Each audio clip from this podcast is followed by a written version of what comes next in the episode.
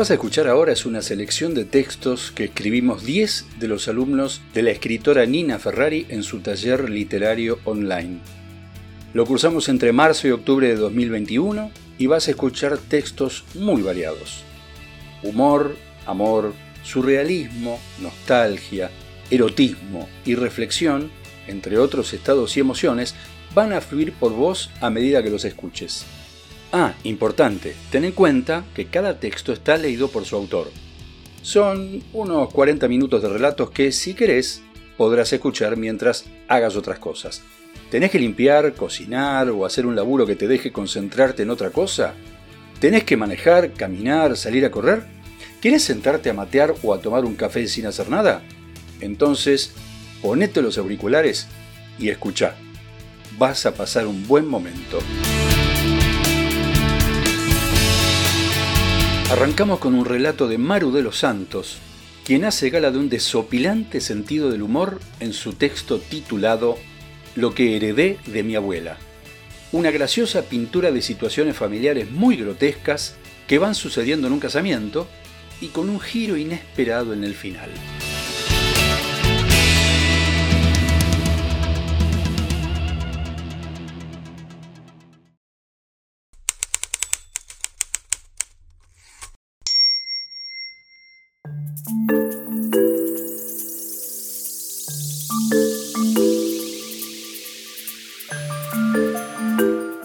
Invitaron al casamiento de Juancho, me cuenta papá. ¿Y cuándo es? Le pregunto para calcular y ver cuánto tiempo tengo de pedir algo prestado. Mi papá se mira en el espejo, se toca la barba, está contento. Y yo me quiero matar. El casorio seguro es en un lugar recheto. No tengo ropa y si me pongo algo corto, tengo estas patas de tero y la piel escamada. No sé, ¿por qué mierda tengo la piel tan seca? Qué injusto, loco. Hay gente que nace con la piel bronceada. ¿Por qué mierda no nací en Palermo, no heredé la piel dura, fuerte, tersa y sin pelo de la abuela? ¿Qué pensás? Me increpa papá. Nada, pa, ¿qué ponerme? Te miento, porque va a empezar con la perorata de que soy hermosa y bla bla. Encima a papá se le mueven los dientes no se los pega. No me da decirle eso, pero no se da cuenta que en ese lugar lo van a mirar como mi cara de asco. Pa, ¿qué te vas a poner? Tengo el traje de mi casamiento, está como nuevo. Sí, como nuevo de hace 30 años, pienso. Hija, ¿qué, pa? ¿No querés pedirte algo prestado?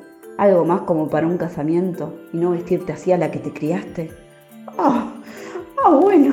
Se ve que a papá no le da vergüenza decirme las cosas. Llega el ansiado día de papi.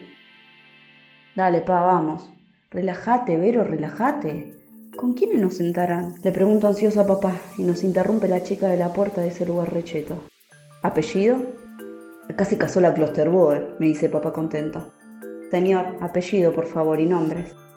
Cristorli Roberto, a su servicio. ¡Ay, qué hambre que tiene papá! Y la flaca está tardando demasiado. ¿Nos habrá invitado de verdad, Juancho? Sí, sí, yo vi la tarjeta. Va a ser mejor que me tranquilice porque ya estoy gordo. Disculpe, no los encuentro. ¿Pueden aguardar un lado? Así siguen ingresando los invitados, dice la flaca de la recepción. Y yo pienso que si lo decía con un megáfono se escuchaba menos. Mientras tanto, se hace una fila larga de gente. Y yo siento la mirada de todos y cada uno sobre nosotros. Ay, que no me miren las patas. Estoy roja como un tomate y ni me pinté. ¿Algo más? Ah, no. No, la reyuta madre que lo recontra revil parió la tía Mariana. Hola Ricardo, ¿cómo estás? Ay, Verónica, no te reconocí. Saluda la tía, que ya no es más mi tía, era la mujer de mi tío, el hermano de papá. Pero desde que el tío murió, la tía no nos quiso ver más, así que que no se venga a hacer ahora la familiar ahí. Señora, ahí los ubiqué, mesa 5. Pum, nos salvó la campana, menos mal. Nos despedimos de la tía que nos tira esa sonrisa de lagarto falsa. Ay Dios. El papá le sonríe. A veces no sé si no es medio boludo, no se da cuenta que no se lo bancan. Bueno, por lo menos no hay nadie en la mesa. Debe ser porque no nos banca nadie a nosotros. Relájate, Vero, estás dura, me dice papá riéndose mientras me sacudo de los brazos. Duros deberían estar tus dientes, viejo, me gustaría decirle. Qué bronca, este casamiento de mierda. Vero, ¿a dónde vas? Mesa 5, hija. Es a las 6. Ah, no, no, no, ahora ¿sí? La resulta madre por dos, por tres mil, por cuatro mil. Ah, no, no, no, no, no. La tía Mariana, el pajero del marido nuevo de la tía Mariana, sus hijos de Nordelta, o sea, mis primos de Nordelta. Ah, no, todos en la mesa cinco. Papá pura el paso emocionado, nada, esto es mucho. Yo le veo la cara, se quieren matar. Voy al baño, papá. Me salen con un suspiro de resignación. Ay, por Dios, no me miren las patas y estas sandalias de mierda. Cuando vuelvo todos, y cuando digo todos, son todos, están riéndose de lo que dice mi papá. Me acerco un poco más y llego a pescar. No hay caso, Mariana, me salió hippie. Ah, bueno, hablan de mí, todos se ríen, largan una carcajada, doble carcajada, porque encima papá se ríe con la boca abierta y los dientes se le caen. Llego justo para ver como en una risotada su dentadura sale volando como si fuese un proyectil. Sigo con mi mirada el recorrido de esa bala que es ahora la dentadura de mi viejo, que sobrevuela la cabeza de la tía Mariana y su nuevo marido, hasta que impacta justo al lado del pañuelo de seda que asoma del bolsillo de un elegantísimo smoking blanco, rebota y cae a mis pies.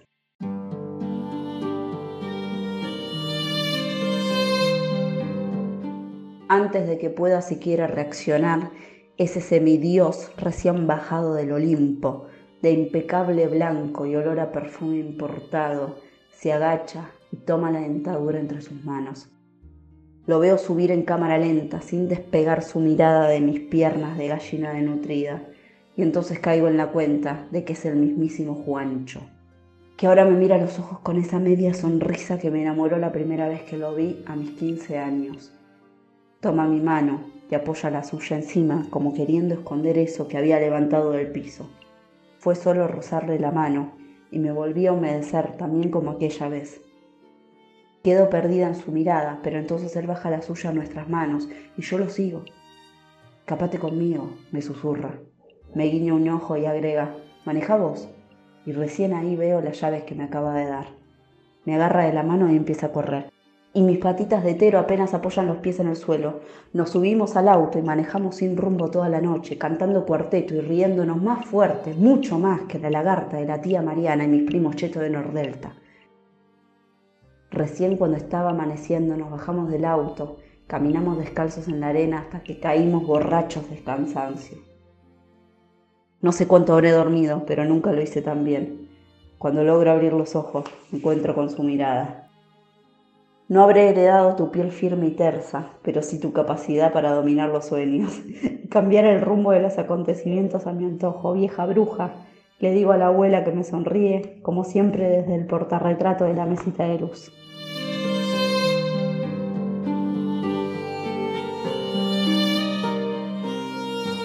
Maru de los Santos, lo que heredé de mi abuela.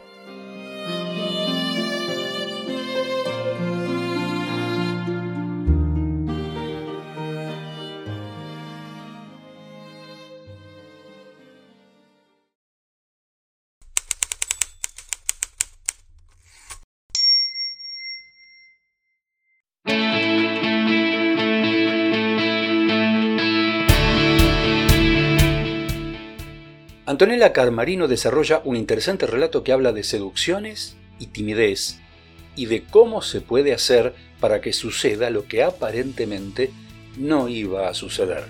Se llama El mensaje.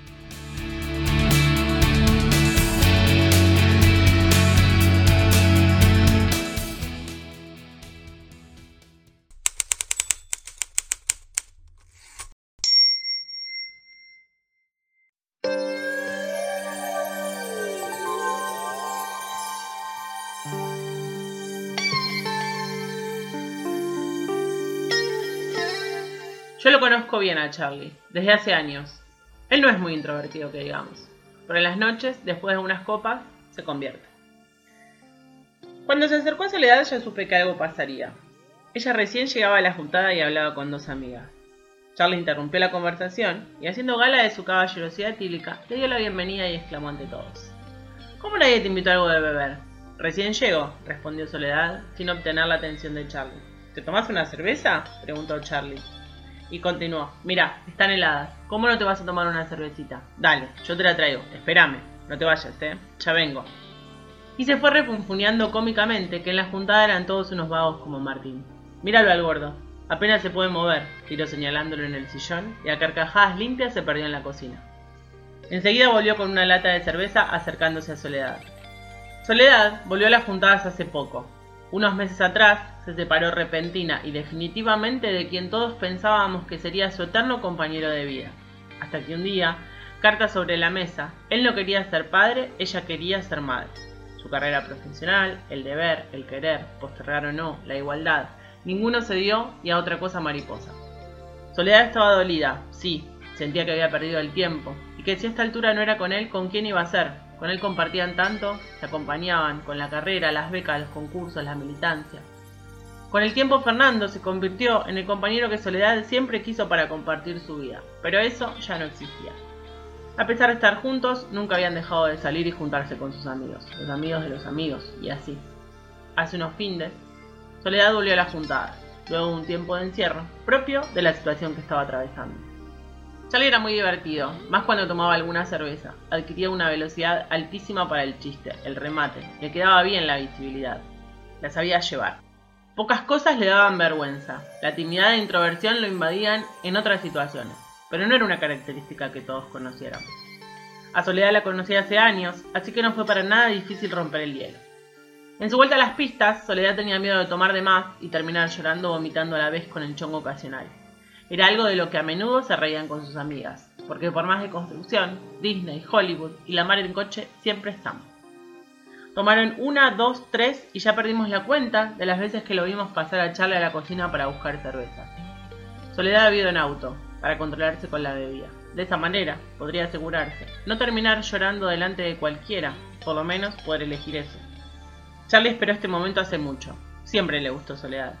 El día que la vio llegar, con el Snob Hill de Fernando, se quiso matar. Pensó que había perdido toda chance. Hasta ese día. Éramos varios los que veíamos que hoy Charlie correría con otra suerte. Primero hablaron entre varios. Él, Soledad, las amigas, alguno que otro más. Luego la noche se fue moviendo, acomodando, cual partido de ajedrez. Soledad y Charlie terminaron en la cocina, riendo y charlando, bajo el triángulo de luz cálida que da la lámpara de chapa estilo galponera, mientras el resto bailaba en el living comedor, bajo esas lamparitas giratorias y coloridas que venden en el Roca y transforman cualquier simple juntada en una verdadera fiesta. Desde la llegada de las luces LED al barrio, los pajaritos andan desordenados. En un momento de corte y cambio de canción, Soledad pudo notarlo. Pobres pájaros con estas luces, ¿o será que está amaneciendo? dijo Soledad, cogoteando cerca de la ventana, intentando enfocar el recorte de cielo que se ve desde el PH de Santiago, mientras se acomodaba por si pintaba dar el jaque. Charlie sonrió, la miró a los ojos y respondió riendo simpáticamente. Vos sola pensás en los pajaritos. El jaque cambió de lado. Simple comentario que a Soledad le desordenó toda la jugada. Soledad hacía rato estaba tomando agua para poder volver manejando a su casa. No había pasado nada más que charlar toda la noche con él y el comentario de los pajaritos. Todo lo teníamos a Charlie más encarador, y Soledad también. Así que tiró. Che, bueno, voy a ir arrancando. ¿Estás bien para manejar? preguntó él. Sí, sí, respondió ella, toda llena de inseguridades, no por manejar, sino porque estaba abandonando la partida así sin más. Se despidieron con un abrazo y Soledad salió saludando al resto sin prestarles demasiada atención. Solo pensaba si era una cagona, si se tenía que quedar, si estaría todo bien, si tendría que haberle comido la boca y muchas cosas más. Soledad había perdido el ritmo de juego, pero tenía una certeza. Charlie le gustaba. Subió al auto, reprochándose cosas e imaginándose otras. Arrancó despacio, llegó a la esquina. Cruzando ese semáforo casi derecho a unas 25 cuadras quedaba su casa. Rojo, amarillo, antes que se ponga verde puso el giro a la izquierda. Verde. Dio vuelta a la manzana y estacionó en la puerta. Agarró su celular, abrió el chat con Charlie y lo inauguró escribiendo. No sé si estoy para llegar sola a casa.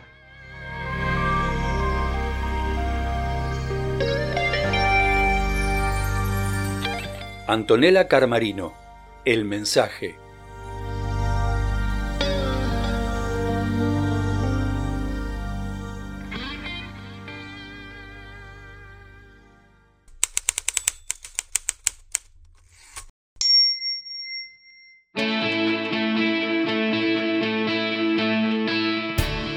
En este texto que vas a escuchar, Karina Paludi nos trae un recuerdo de la infancia con sabor agridulce. Un paseo de la mano de alguien querido, un globo de esos que se van volando si los soltás, y un regreso a casa no muy deseable que digamos. Y una imagen final que deja pensando. Se llama Helio.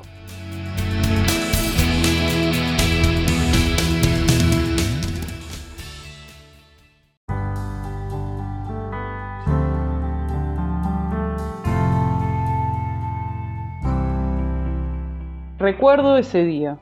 Sostenía la piola muy fuerte y miraba hacia arriba. Su color metálico y un brillo especial me hacían adorarlo como un dios, como un ser superior. Sabía que era una privilegiada. Los niños pasaban a mi lado y lo miraban sorprendidos por sus curvas perfectas y su mágica elevación. Caminábamos por el parque y el sol iluminaba mi rostro, suave, con una complicidad otoñal. Iba tranquila, saltando y moviendo los brazos mientras sostenía la mano de ella. Está inflado por un gas muy, muy liviano que tiende a flotar, y si no lo agarras muy fuerte lo puedes perder, me explicó con una sonrisa, y yo le di una vuelta más a la piola, sintiendo el peso de esa enorme responsabilidad. ¿Mi globo podía volar solo, sin viento que lo ayude como un barrilete? Las tardes con ella eran especiales, ella me hacía sentir así. No había problemas cuando estábamos juntas.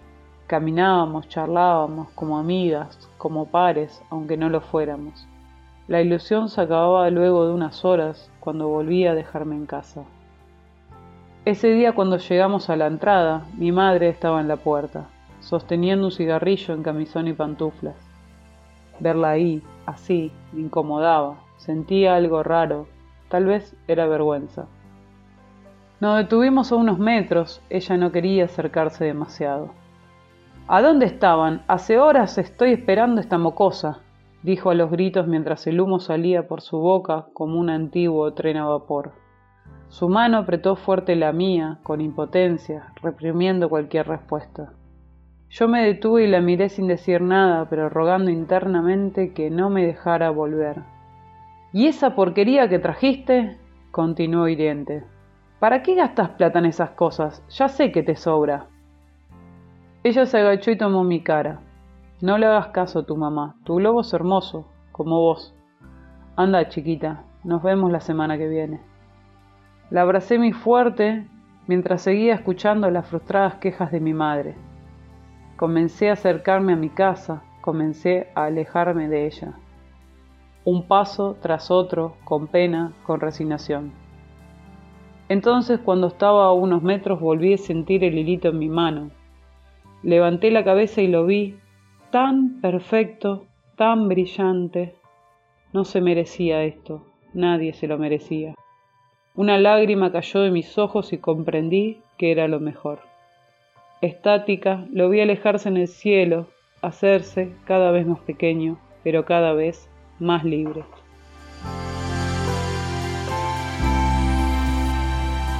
Karina Paludi, Helio.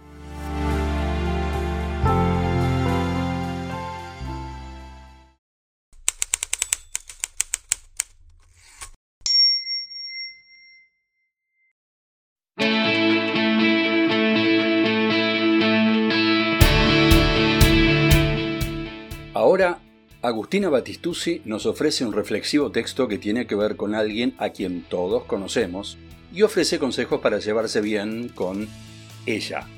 Se llama La invitada de lujo.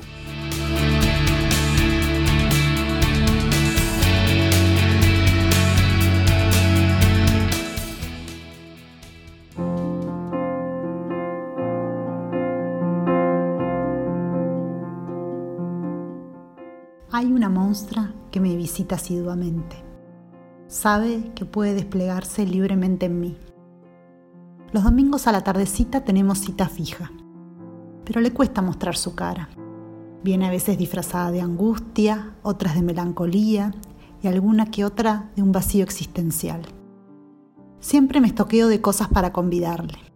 Le preparo sus platos favoritos de comida y aplicaciones del celular lo cual no hace más que exacerbar su poder. pero este domingo he decidido sentarme a hablar seriamente con ella, a preguntarle qué le duele, qué siente, cómo la puedo acompañar. Son preguntas profundas, con respuestas nada simples. Pero mi objetivo de hoy es generarle disparadores para repensar y evitar repetir cual disco rayado el círculo vicioso que la retroalimenta. Me visto con paciencia, me maquillo con ternura, con un poco de miedo, pero también de compasión, le abro la puerta y la invito a pasar, a ella, a la ansiedad. Agustina Batistuzzi, la invitada de lujo.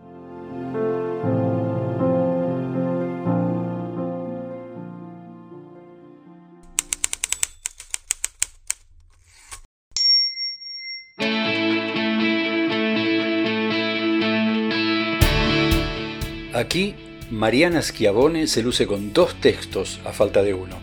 Bueno, eran cortitos y buenos, y ya se sabe que lo bueno, si doble, es dos veces bueno o algo así.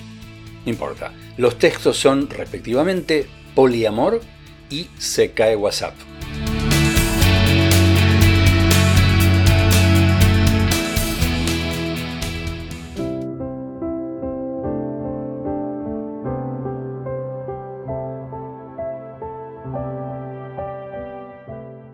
Instrucciones de vínculos sexoafectivos. Antes de todo, no creo en la monogamia. Milito el poliamor. Te lo explico un poco. No se trata de ir teniendo sexo de aquí para allá, sino más bien de responsabilidad afectiva. Eso, googlealo.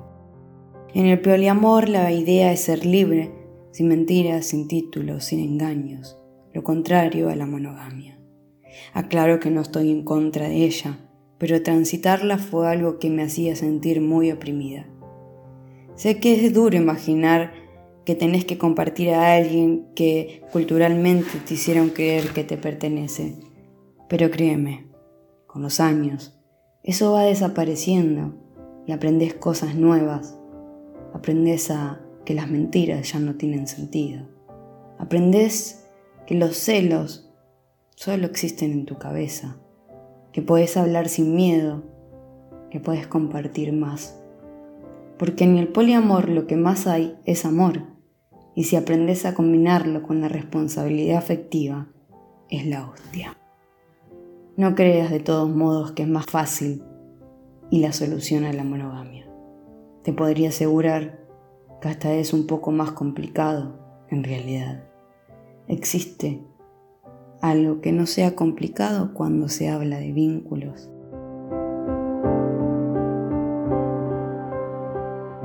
El texto de recién fue Poliamor. Ahora, también de Mariana Schiavone, se cae WhatsApp.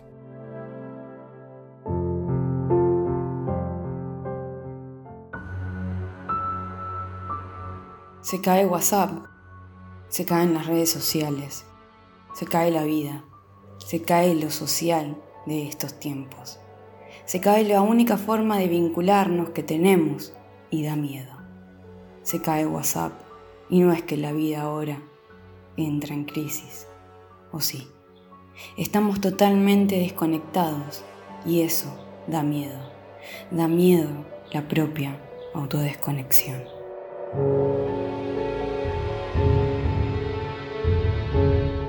Mariana Schiavone con sus dos textos, Poliamor y Se cae WhatsApp.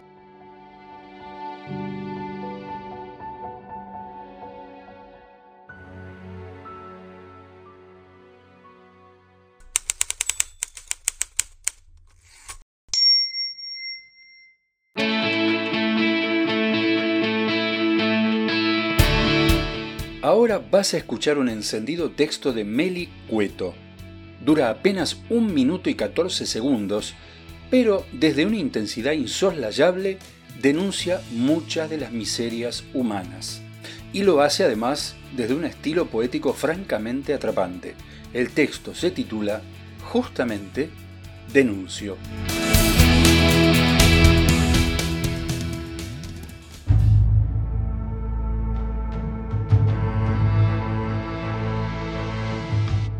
Denuncio a los arrebatadores de sueños, a quienes se creen superiores solo por haber tenido la oportunidad de creer en algo, a quienes se obligan a morir en silencio por miedo a lo que otro pueda decir, a los que silencian voces para que crezca la injusticia, a quienes tienen el llanto atorado en la garganta y su alma no les permite soltarlo, a quienes se niegan a llorar por temor a la mirada ajena, a los detractores de la salud mental, a quienes se dan por vencedores de luchas que nunca conquistaron, a los maquinistas de estructuras que buscan perpetuarse, a los misóginos y sus ganas de empoderarse para eclipsarnos, a quienes nos dicen intensas y nos ahogan en el gosteo, a quienes dejan queriendo a solas y peor, a quienes no se animan a querer, a quienes aún queriendo deciden no entregarse por temor, al temor por sorete redomado, por indignaute, por ser motivo y causa, por generar el efecto del desencuentro, a tus abrazos, por ser los mejores, a los que bastardean un sentir cuando deberíamos festejar que tenemos nuestros propios motivos para celebrarnos.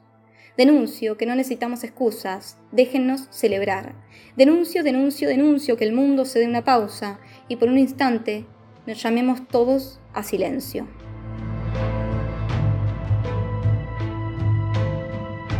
Meli Cueto, denuncio.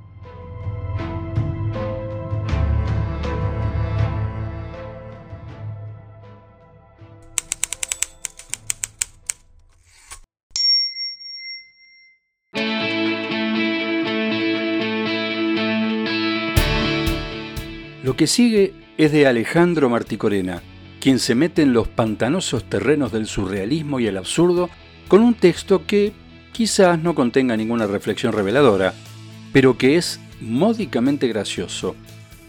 A lo mejor su voz te suena conocida, porque es la misma de quien viene haciendo las locuciones, o sea yo. El texto se llama Blues de Birra.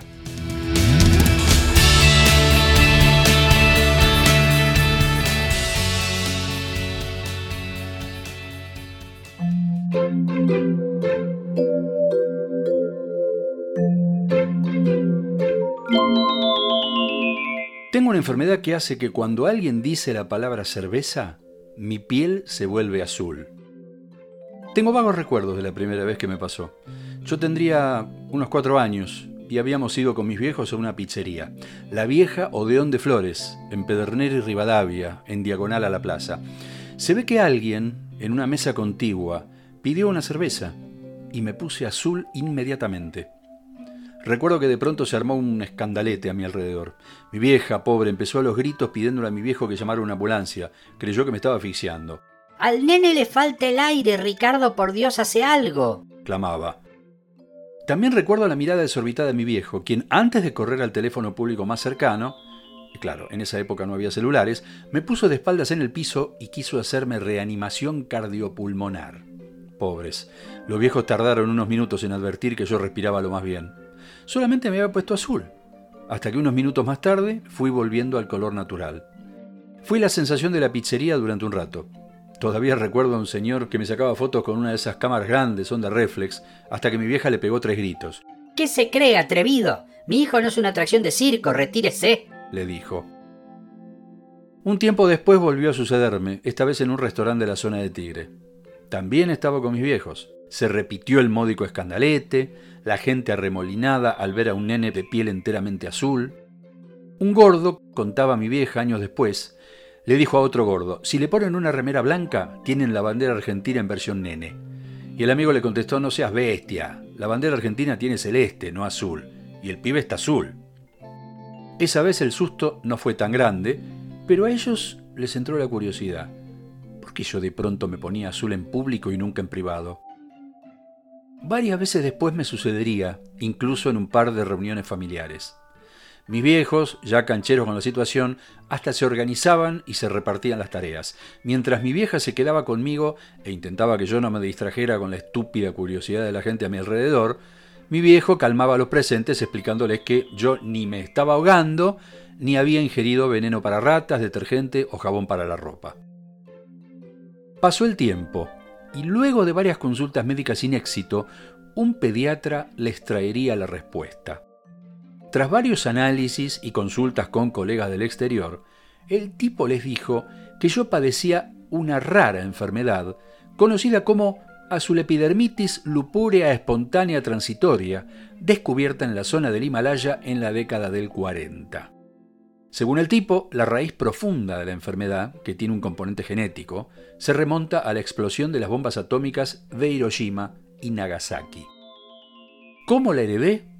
La respuesta es desconocida, pero mi viejo, desde entonces, quedó con la duda de si mi vieja no le habría metido los cuernos con un japonés. Sin embargo, el pediatra no supo explicar la causa concreta de esos súbitos rubores azulados. Solo pudo decir su origen, o sea, las bombas atómicas en Japón. Ya de adolescente, descubrí que la causa de mi azulepidermitis lupúrea espontánea transitoria era la palabra cerveza. Mejor dicho, cuando alguien la pronunciaba a menos de dos metros de mí. El día en que me di cuenta, yo tendría 18 años, corría la década del 80 y fuimos con unos amigos a una vieja cervecería de flores que se llama Tío Fritz y que aún existe en la esquina de Bacacay y Artigas. En esa época había un mozo, apellidado Correa, que entre otras cosas se encargaba de llevar y traer los pedidos. Cabe señalar que en general la gente pedía porrón, medio tanque y tanque, las medidas que se vendían allí. Pero varias personas pedían directamente, mozo, una cerveza, y entonces me sucedía. Azul total. Obviamente, ese día me puse azul varias veces y volví a ser la sensación de los parroquianos. Años después, creo que en 2012, supe que estaban haciendo el casting de la película Avatar. Me tiraron el dato de que habría actores azules. Entonces envié mi currículum junto con el diagnóstico médico. Pero Hollywood me rechazó. Me dijeron que los personajes serían azules, pero solo gracias a la animación digital 3D y que no necesitaban personas azules de origen. Así que de esa manera se frustró mi carrera de actor en Hollywood. Hoy me gano unos mangos en una birrería de Palermo. Me pagan bien y soy la sensación del lugar. Hace unos días incluso firmé un contrato para hacer publicidades en la tele de una marca de cerveza muy famosa porque usa botellas azules. Y la semana que viene voy a un programa de Crónica TV. ¿Qué más puedo pedir?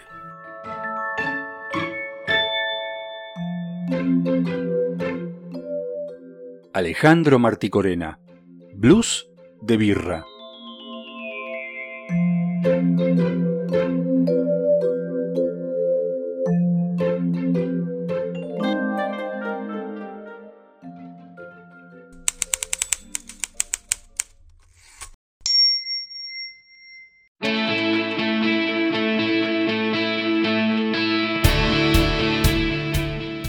De Birra usaba el recurso literario del absurdo, ahora vas a escuchar dos textos que se meten en el mundo onírico, el ambiente de los sueños.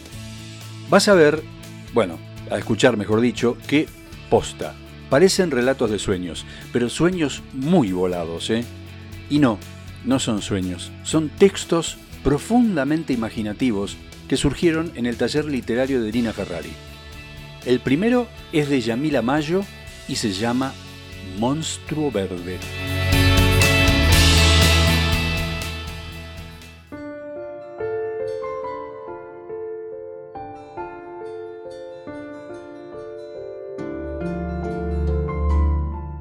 Mis papás están enojados porque no soy varón. Les digo que hace años que sabían que era nena. Les digo que no puedo hacer nada. Oh sí, me dibujo un bigote. Les dibujo una sonrisa que se convierte en risa, para mutar en carcajada furiosa, incontrolable y espasmódica, al compás del cantito de sus dedos que me señalan. Niña bigote, niña Hitler. De repente me salva una cigüeña que irrumpe atravesando la ventana, haciendo añicos el vidrio con su enorme pico naranja del cual cuelga un pequeño paquete. La verdad es que no tengo idea de cómo son las cigüeñas, así que a este monstruoso pájaro verde decidí llamarlo así. Nos sentamos en una ronda en el piso, jugamos al juego del paquete. Cuando se corta la música, tenemos que desenvolverlo. Suena la niña Hitler. Ya es un hit en todas las radios. Primera pausa. Le toca a mi papá papel de diario. Segunda pausa, a mí, papel higiénico. Tercer pausa, a la cigüeña. papel picado hace, picoteando el paquete, y a mí. En la cuarta pausa, le explota la panza a mamá, a quien le brota un poroto con cara de bebé. Es hermoso. Mis papás determinan. Llegó el momento. Suenan trompetas y entra por una alfombra roja un carro lleno de juguetes.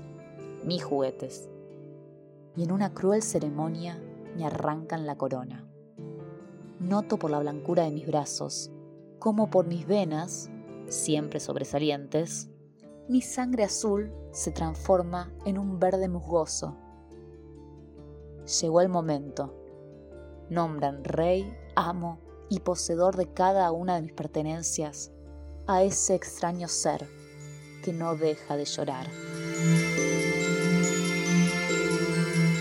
Recién, Yamila Mayo con Monstruo Verde.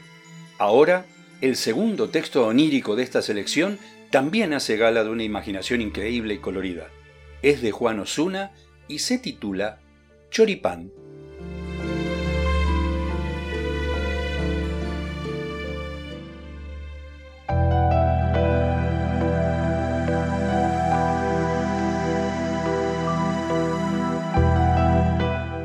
Estoy parado en una esquina, mirando cómo, en la esquina en diagonal, una torre de ajedrez gigante comienza a derrumbarse. Veo cómo sale gente de la puerta principal vestida de runners y corren todos en la misma dirección, como si fuese algo cotidiano. Uno se me acerca y me pregunta la hora. Las 10 le digo. Dale, es hora de correr, me dice. Empiezo a correr hacia el lado contrario a donde iban. Empiezo a cruzar gente corriendo en contra. Cada vez más gente en contra. Gente con carteles diciendo, no existe, no existís, sos o te haces. Mis pies se detienen y voy en una escalera mecánica horizontal hasta una puerta marrón vieja, despintada, con un cartel que dice fiesta. La tía Mari va y viene con los platos en rollers demostrando una habilidad que desconocía. Todos la aplaudían.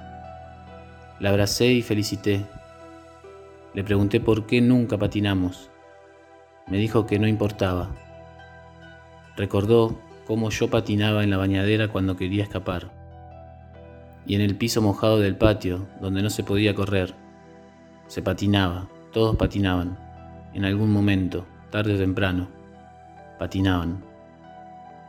Me doy cuenta que en la fiesta todos saben del velorio de mi papá. De eso no se habla, pero se sabe. Mi cuñado sonriendo me dice que lo siga. Entramos a una habitación con un piso plateado, brilloso, como un salar metálico, con el horizonte blanco. Estaba encandilado. Allá lejos veo un puntito negro que se va acercando, se va haciendo cada vez más grande, va tomando diferentes formas, cada vez más grande, hasta transformarse en mi papá, que se sienta en un sillón, saca una pipa, le pone faso que saca de un frasquito de vidrio chiquito, con tapa de corcho, y me dice, tenemos 30 minutos. Me muestra la partida de ajedrez de su vida, cada decisión, me dice algo que no llego a entender y antes de irse me deja una torre invisible. La pongo en la parrilla y es un dorado. Lo hago vuelta y vuelta y lo como como un choripán.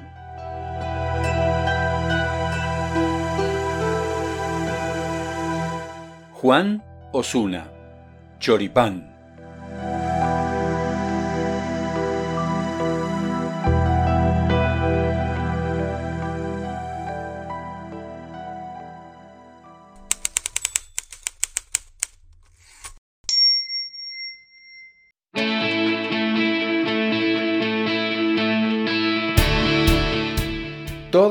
Final, todo termina, decía Presente, aquella vieja canción de Box Day. Llegamos así al último texto de esta selección, compuesta por trabajos de 10 alumnos del taller literario online de Nina Ferrari.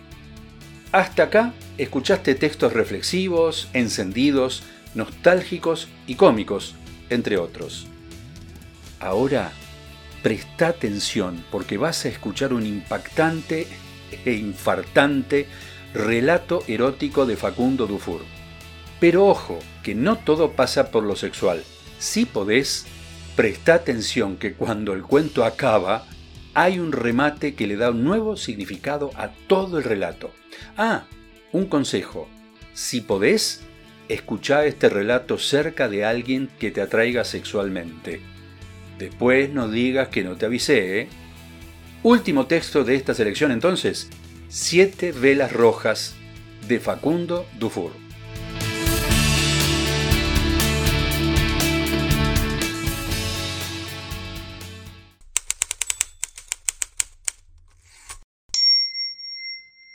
Estacioné frente a la casa, bajé del auto y me acerqué a la puerta que estaba entreabierta.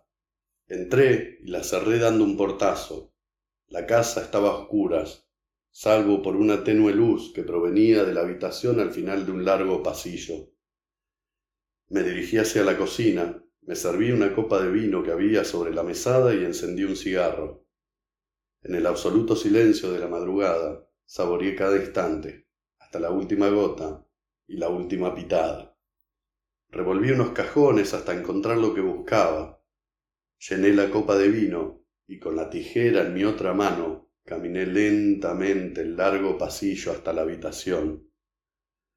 Siete velas rojas estratégicamente distribuidas perfumaban e iluminaban el ambiente. Apoyé la copa y la tijera sobre la mesa de luz. ¿Sos vos? susurró. En silencio me quité la campera dejándola caer al suelo. Me saqué las zapatillas y la remera, quedándome solo con mi viejo jean gastado y deshilachado. Tomé un trago de vino, dejé la copa y agarré la tijera. ¿Quién sos? insistió. Abrí la tijera y al apoyar el frío metal sobre su cuerpo, su panza se contrajo. El ruido de las esposas en sus muñecas retumbó contra el respaldo de la cama donde estaban sujetas. En vano intentó espiarme a través de la venda que cubría sus ojos. ¿Qué haces? indagó. Empecé a cortar desde abajo, subiendo hacia su pecho, abriendo a la mitad su remera, dejando a la vista sus dulces tetas. El roce de las hojas de la tijera sobre sus pezones los endureció aún más. Me quedé entre sus piernas y corté ambas tiras de su tanga, bajando el pequeño trozo de tela hasta hace unos segundos atrás cubría su sexo. Dejé la tijera y sostuve la copa de vino volcando un poco sobre su panza. Su cuerpo se estremeció. Bebí el vino desde su ombligo, subiendo con mi boca, rozando su pecho, respirándola. Mordí sutilmente su mentón y ella buscó mi boca bruscamente, Bajé besando su cuello, su pecho, sus tetas, con mi lengua haciendo círculos y presionando sus pezones, chupando, lamiendo, succionando, primero uno y luego el otro, alternando con suaves mordiscos que la hacían gemir de dolor placentero. Continué bajando por su abdomen, su vientre, abrí sus piernas y comencé a besar el interior de sus muslos en dirección hacia su sexo, que desprendía un aroma embriagador, pero lo salteé rozándolo apenas con mi boca para seguir besando su otra pierna. Mis manos apretando sus caderas, haciendo presión con mis pulgares en su pubis, mientras mi lengua emprendía la recta final hacia su concha. Humedecí mi boca y solo la apoyé sobre sus labios mayores, dándole suaves besos. Ella firmó sus pies en la cama y levantó sus caderas, refregando todo su sexo contra mi cara. Saqué mi lengua y ella siguió con sus movimientos. Saboreé sus labios inferiores y su concha desde la entrada hasta su clítoris. Ella no dejaba de mover rítmicamente sus caderas arriba y abajo, hasta que afirmé mis manos a su vientre, rodeando sus piernas con mis brazos, reteniéndola contra el colchón. Con un dedo de cada mano abrí sus labios vaginales, estiré mi lengua y se la metí lo más profundo que pude. Comencé a ondear la punta de mi lengua, poniéndola tensa al salir a tomar aire, para luego arremeter nuevamente en su profundidad más sabrosa. Soltame, soltame las manos, por favor soltame, suplicó. Yo respiré, saboreé mis labios, metí mi dedo índice bien adentro suyo, simulando el movimiento de estar llamando al placer más buscado. Vení, o mejor dicho, venite, le indicaba con mi dedo en su interior, mi lengua lamiendo su clítoris, con suavidad pero cada vez más rápido. Lo lamí, lo chupé, lo escupí, lo succioné, lo besé y lo volví a lamer. Sus piernas apretaron mi cabeza y sentí temblar su cuerpo hasta llegar el primer espasmo, acompasado por un gemido largo. Un segundo espasmo, tercero, cuarto. Su cuerpo se tensó, quieta, resopló y se dejó caer rendida, con el resabio de pequeños temblores. Me incorporé sobre mis rodillas, desabrochando mi jean y bajándolo un poco. Luego de semejante espectáculo, mi miembro saltó fuera del boxer, totalmente tieso, duro, listo. Las venas marcadas dan la impresión de que algo está a punto de explotar. Lo tomé con una de mis manos, lo apreté, lo sentí y lo guié hacia la entrada de su concha, totalmente empapada por su orgasmo y mi saliva. Jugué metiendo y sacando tan solo la punta. Metela, necesito que me cojas ya, imploró. Sus piernas envolvieron mi cintura como un pulpo. Prisionero y empujado por su fuerza, me dejé caer sobre ella, penetrándola sin obstáculos. Su grito de placer debe haberse escuchado en todo el barrio. Tras unos segundos inmóvil, comencé a salirme lento, casi completamente, para luego volver a penetrarla con firmeza. Moviendo mi cadera, continué saliendo casi por completo y volviendo a entrar en su totalidad. Empecé a aumentar el ritmo de mis arremetidas hasta que de golpe salí de su interior. Agarré su cuerpo con ambas manos y como si fuera una hoja, la di vuelta. Sus manos, aún esposadas, se aferraron a los caños del respaldo de hierro de la cama. Estirando su cuerpo, quebró su cintura levantando la cola. La palma de mi mano derecha se estrelló contra una de sus nalgas. La apreté, abriéndola. La penetré vaginalmente desde atrás, con fuerza, sin ningún cuidado. Otro fuerte gemido estalló de su boca que vociferó palabras inentendibles. Mi mano izquierda la sujetó del pelo, tirando su cabeza hacia atrás, arqueando su cuerpo. Mi pija entera dentro de su concha mojada y caliente, sin darle tregua. Me moví embistiéndola con dureza, como intentando ir más profundo. Con mi mano izquierda le apreté el cuello, presionando.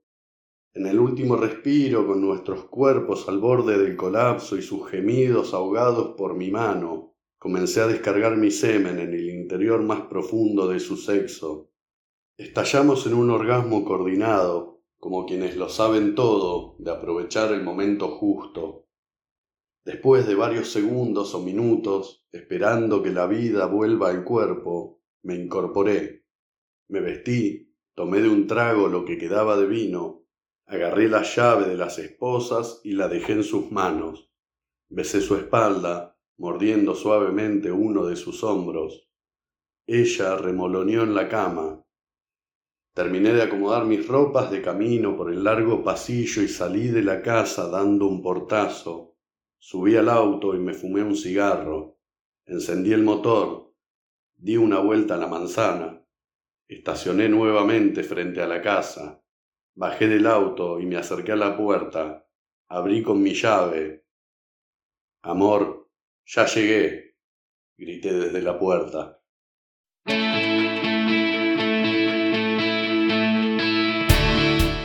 Facundo Dufour, Siete Velas Rojas.